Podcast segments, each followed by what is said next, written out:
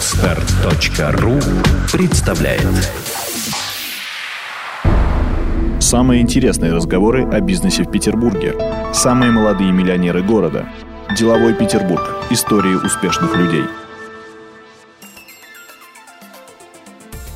Добрый вечер. В эфире Анастасия Жигач. Газета «Деловой Петербург» совместно с подкаст-терминалом «Подстер» представляет цикл передач «Молодые миллионеры 2013». Гости программы – успешные бизнесмены Петербурга моложе 33 лет. И сегодняшний герой программы, вернее даже сказать героиня, это Людмила Корсуновская, номер один по обороту среди женщин в рейтинге газеты «Деловой Петербург». Здравствуйте. Здравствуйте.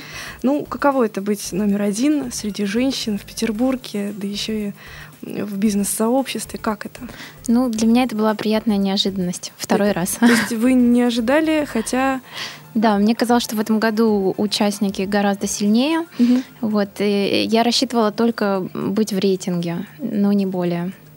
Ну, выжило все намного лучше. Ну, то есть, как, вернее, в рейтинге вы тоже, по-моему, ведь есть, да? Да, в рейтинге а я есть, но еще и... 17 17 да, и у меня тоже вот есть подсказка. 17 место в рейтинге молодых миллионеров. Оборот компании за 2012 год составил 45 миллионов рублей. Людмила Красуновская э, занимается логистикой. Да. Компания «Мультитранспорт». Э, расскажите, пожалуйста, какие у вас основные направления ну, наш, мы делаем акцент на международные перевозки, мы на этом специализируемся. Mm-hmm. Это международные автомобильные перевозки из Европы, из стран Скандинавии. Это э, контейнерные перевозки из стран Юго-Восточной Азии, перевозки сборных грузов, также как и из Азии, и из Европы тоже. Э, занимаемся перевозками в экспорте, оказываем услуги по таможенному оформлению. Ну и все сопутствующие к нему сертификация и тому подобное. Вы э, учились в Финеке, насколько я помню. Да, верно. И была какая-то информация о том, что был у вас предмет организации международных перевозок грузов. Да, что верно, то верно. Ага. И что же там такого было хорошего, что в итоге выросла компания, да и большая, не маленькая компания, которая, ну, довольно так, э, скажем, известна на рынке? Ну, нам преподавали и международную торговлю, и таможенное оформление, и международные перевозки. Вот как mm-hmm. раз-таки на международные перевозки я, ну, то есть, честно говоря, вообще им не уделяла внимания, потому что была уверена, что я никак свою жизнь не, свя- не буду связывать с ними. Ну, все-таки да. девушка же. Да, да, я, я понимала, Такие, что это такая суета, что это постоянная морока. В общем, я считала, что это не то, чему я посвящу свою жизнь и работу. Угу. Вот, но жизнь так сложилась. А какие были мысли, чему хотелось вот тогда, будучи а... там, на четвертом курсе, например? Я пятом? думала, либо это будет э, международная торговля, я буду, ну, как там, хотя бы начну с менеджера по ВЭТ, вот, я, я связывала как бы свою карьеру с этим. Угу. Вот. Но так исторически сложилось, что вот моим первым местом работы была э, паромная линия, где я оказалась в отделе продаж. Вот. И мне очень понравились эти перевозки. Это такая активная сфера, связанная с общением с людьми, очень динамичная. И уже все остальные предложения уже не интересовали. Хотя вначале думала, что буду больше заниматься бумажной работой. Каково это руководить вот транспортно-логистической компанией? Это и звучит-то так э, серьезно. а вот еще и руководить, как у вас это получается? Ну, надеюсь, что получается. Ну, получается, раз вы тут. Ну, не просто, да. Ну, наверное, вообще руководить не просто, неважно в какой сфере. Вот. А в сфере логистики, мне кажется, особенно непросто, потому что это услуги. Это, опять же, очень большая динамика, очень большой объем информации, большой документооборот. Угу. Это женская или не женская сфера? Вот как вы сами ощущаете? Ну, вот я слышу со стороны, да, что это не женская сфера, а, но я сама никак не ощущаю это, потому что я просто с самого начала угу. тут э, именно в этой сфере и э, работала, с самого начала. И я в другой сфере не работала, и я не представляю, что, ну вот, например, даже быть владельцей там или управляющей салона красоты, что это? Может быть, там тоже какие-то, там, даже уверена, что есть, наверное, какие-то свои сложности. Вот. И я не могу сказать, что было бы легче заниматься организацией международных перевозок или управлять салоном красоты. Ну, салон красоты не так э, звучит гордо, весомо. Интернет-буржуи Андрей Рябых, э, собственной компании Webmaster, СПБ и других компаний, э, как-то заметил, что вообще занятие бизнесом для молодых красивых женщин со стороны смотрится вот как некий акт героизма. Э, получается, что передо мной сидит вот э, в настоящем таком плане герой, не только передачи, но и вообще по жизни. Э, и в связи с этим сразу возникает вопрос, а были ли какие-то такие трудные ситуации, именно связанные вот с тем, что э, у вас такой не женский вроде бы бизнес, а партнеры у вас, скорее всего, именно мужчины, что они как-то вот не понимали вас, нет, такого прям непонимания я не видела, не встречала. Просто действительно порой приходится принимать трудные решения. Ну, может быть, свысока как-то вот к вам? Ну, это же ну, девушка. Были там. моменты, но мне кажется, это больше связано с личностями, чем просто с...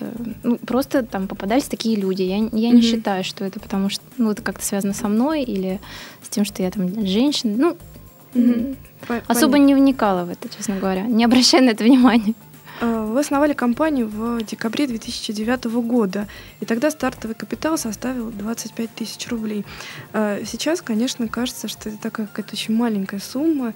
А вот если бы у вас сейчас вот э, не было компании, мультитранспорт, ну, на миг представим себе такую страшную историю, вы бы вот сейчас с тем опытом, который вы уже получили, пошли бы снова в бизнес? Все заново? Или надо все-таки иметь какой-то драйв, э, задор, и, может быть, даже, не знаю, зеленым немножко быть, не задумываться о трудностях. Не знаю, мне кажется, это как с писателями. Писать нужно тогда, когда не можешь не писать. И вот, да. мне кажется, бизнесом надо заниматься только тогда, когда ты по-другому уже свою жизнь не представляешь. Ну вот представь на секундочку, что у меня нет компании мультитранспорт, но, наверное, мне все равно бы захотелось чем-то заниматься. Но, скорее всего, связано с международными перевозками. Бизнес — это творчество или это, может быть, игра? Э, как вот вы это воспринимаете? Я думаю, что это творчество и это работа такая усердная. Больше, чем наемная? Я считаю, что да. По каким-то эмоциональным а, переживаниям или по нагрузкам, по часам? Как? Это большая ответственность.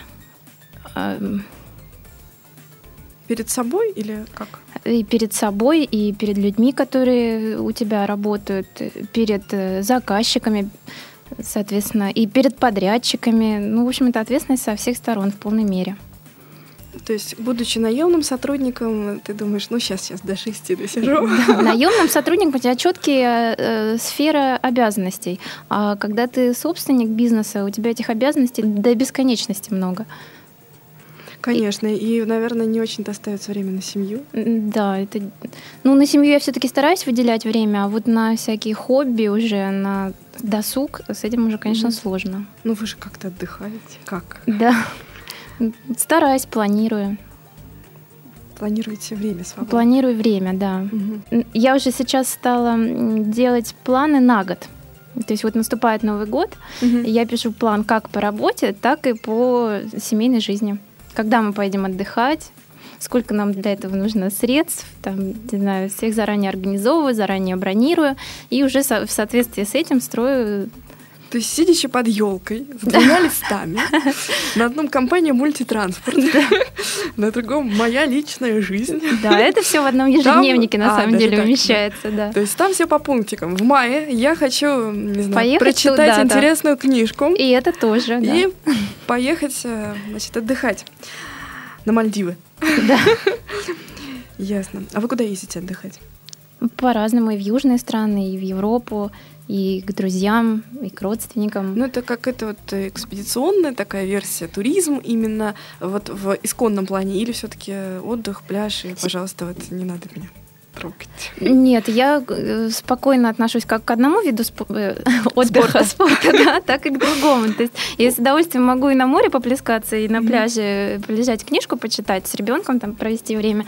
И точно так же с ребенком же и с мужем мы там любим путешествовать, ездить на машине, там не знаю, узнавать новые уголки незнакомые. То есть мне нравится вот именно перемена.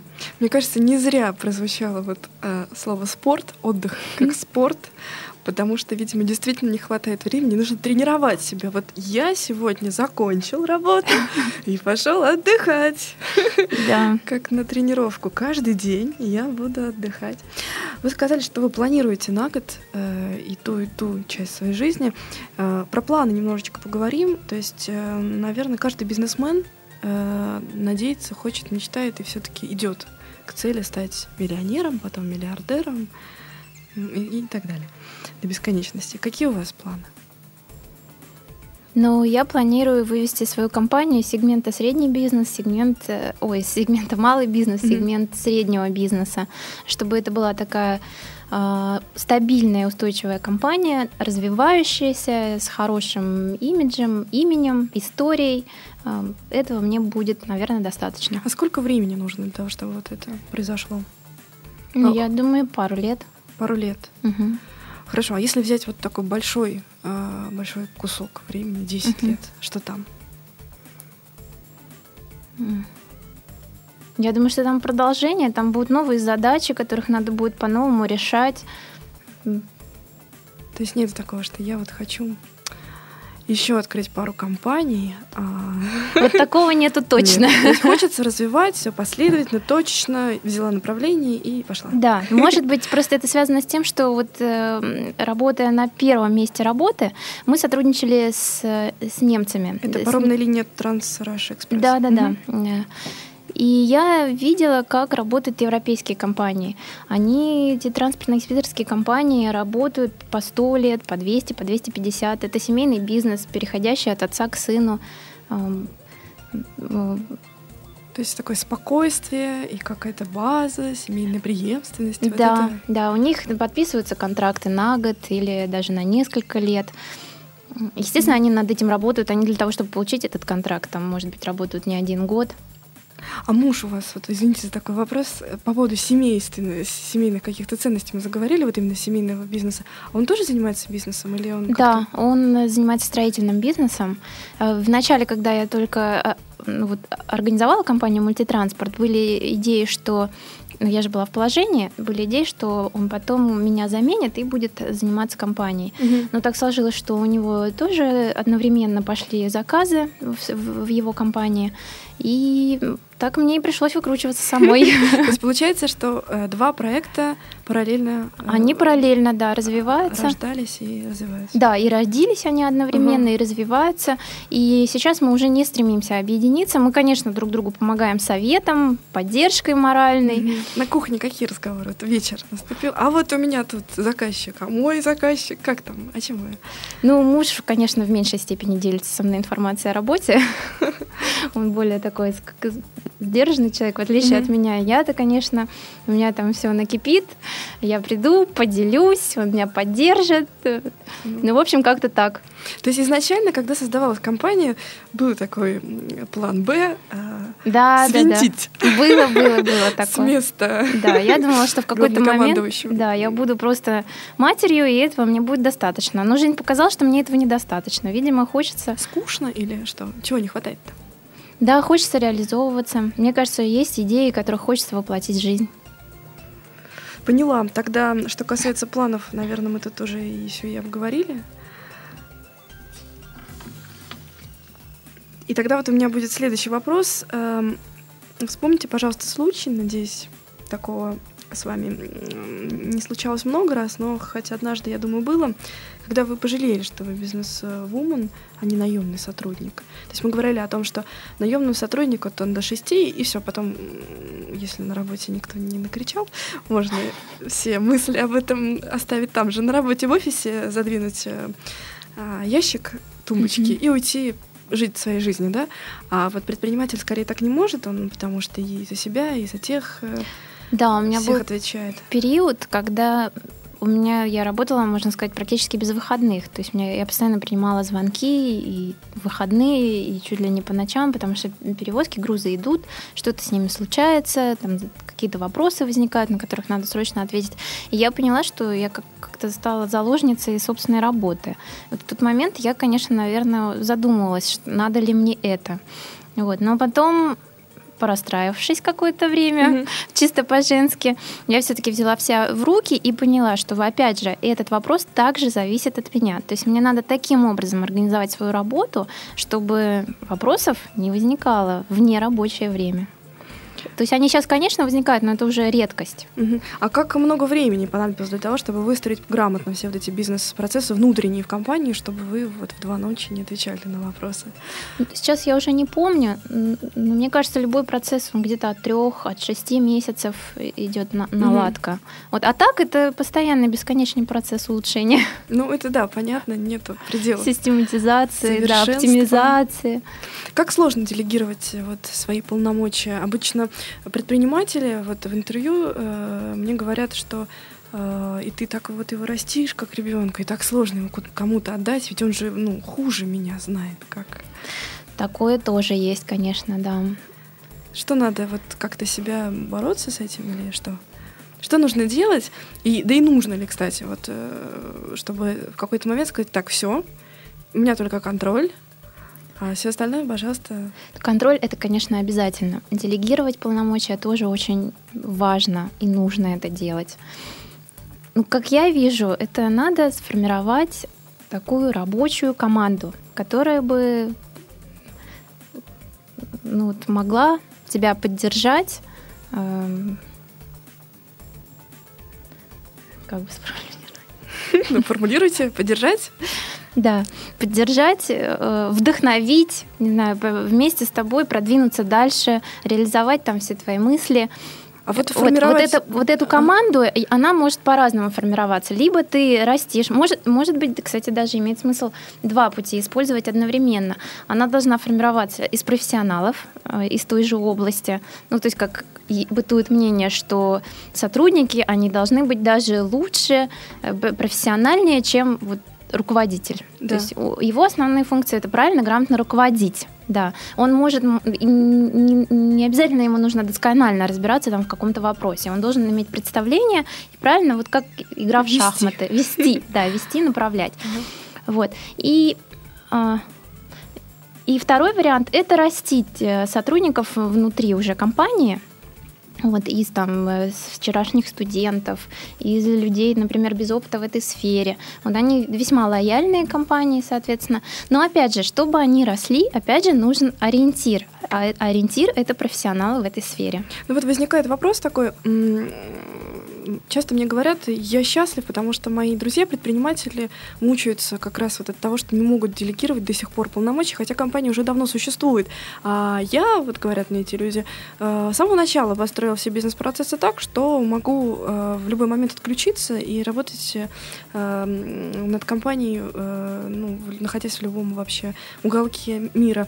Так вот, и вопрос тут возникает, с самого начала нужно действительно так вот отстраняться от своего детища и искать, э, растить тех вот, да, людей, кому можно делегировать, или все-таки этот процесс, ну, все равно э, он как-то потом, сначала ты создаешь, а потом уже оглядываешься вокруг и думаешь, кому же теперь это Не, передать? Получилась обратная, видимо, э, ситуация. Дело в том, что я открыла компанию в положении, и у меня был очень короткий срок, период времени, в течение которого я должна была найти сотрудников и делегировать им свои mm-hmm. полномочия.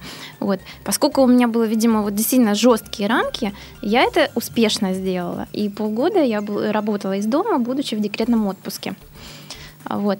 А потом я все-таки, когда вышла из декретного отпуска, мне захотелось освоить там новые э, виды услуг, там, у нас появились новые контракты. Тут уже я в большей степени подключилась. И, наверное, может быть, потому что я не так сильно ограничена теперь действительно есть вопрос вот с делегированием полномочий. Он стоит, и, ну я до его, сих пор. он стоит, да, до mm сих пор вот. Ну, стараюсь решить а у его. мужа лучше это получается? Может быть, как-то это, может быть, это женская какая-то история? Может быть... Мне тоже кажется, что у мужа это лучше получается. Потому что решимость нужна для этого, или как мужская такая все сказал и... Наверное, я еще сама себе до конца не ответила на этот вопрос. Работаю над этим. Ну, это просто это тот вопрос, который всех интересует, потому что вроде как в предпринимательство, в бизнес вообще идут уже э, наевшись вот этой наемной работы, когда ты ничего не решаешь, да, и вроде бы как хотят ну, отдохнуть от этого, а получается, что ты работаешь ты еще больше. занятость, да. Да, в этом-то и дело. Хотела, наверное, завершая нашу беседу, немного поговорить о рынке, на котором вы работаете, рынок э, грузоперевозок, э, бизнес сезонный, насколько там э, большой спрос вот сейчас да, на услуги логистических компаний. Я знаю, есть какие-то тенденции сейчас в сторону тех компаний, которые имеют свой собственный парк. Как вы вот сейчас видите какие-то тренды последних, там, не знаю, двух-трех лет? Угу. Что изменилось? Ну, я наблюдала, например, после кризисных 2008-2009 года э, резкий рост спроса на вот наши услуги, на, на услуги э, экспедиторских компаний. И в этот период многие компании э, благополучно, кто пережил период кризиса, они также развились и усилились, и параллельно открылись достаточно большое количество новых компаний в этой сфере. Соответственно, у нас очень большая на данный момент конкуренция. Вот. В этом году наблюдается какая-то стабилизация спроса, скажем так. Не, спад. не могу сказать, что спад, да, но мы сейчас нету новых, наверное, грузопотоков, которые бы вот просто раньше надо было достаточно было уметь это делать. И, mm-hmm. и ты либо на, находил клиента, либо сам даже клиент тебя находил, как бы, и все получалось. А сейчас? А сейчас все грузопотоки, я так понимаю, распределены, и мы конкурируем между собой за эти уже существующие грузопотоки. То есть э, сейчас очень жесткая конкуренция, кто предложит лучшие условия, либо по цене, там еще по каким-то параметрам, тот и я так понимаю, останется на рынке. Так а войти на рынок сейчас получается намного сложнее, да, чем вот тогда, когда вы начинали? Что касается просто входа, зарегистрировать компанию и начать mm-hmm. работать в этой области не составляет никакого труда. А вот получить стабильный грузопоток... Mm-hmm. Вот, а вот держаться на плаву, да? И держаться на плаву, да, и чем больше компания, тем а, больше издержки на содержание компании. Вот тут, вот, мне кажется, уже приходится проявить мастерство. А, скажем, будущее, да, вот рынка. Э, понятно, да, что нет предела совершенства, можно улучшать, улучшать и улучшать качество предоставляемых услуг, а все-таки есть какое-то такое направление, может быть, быть какая-то новинка, что-то свежее, вот куда ветер-то дует. Так вот я сформулировала.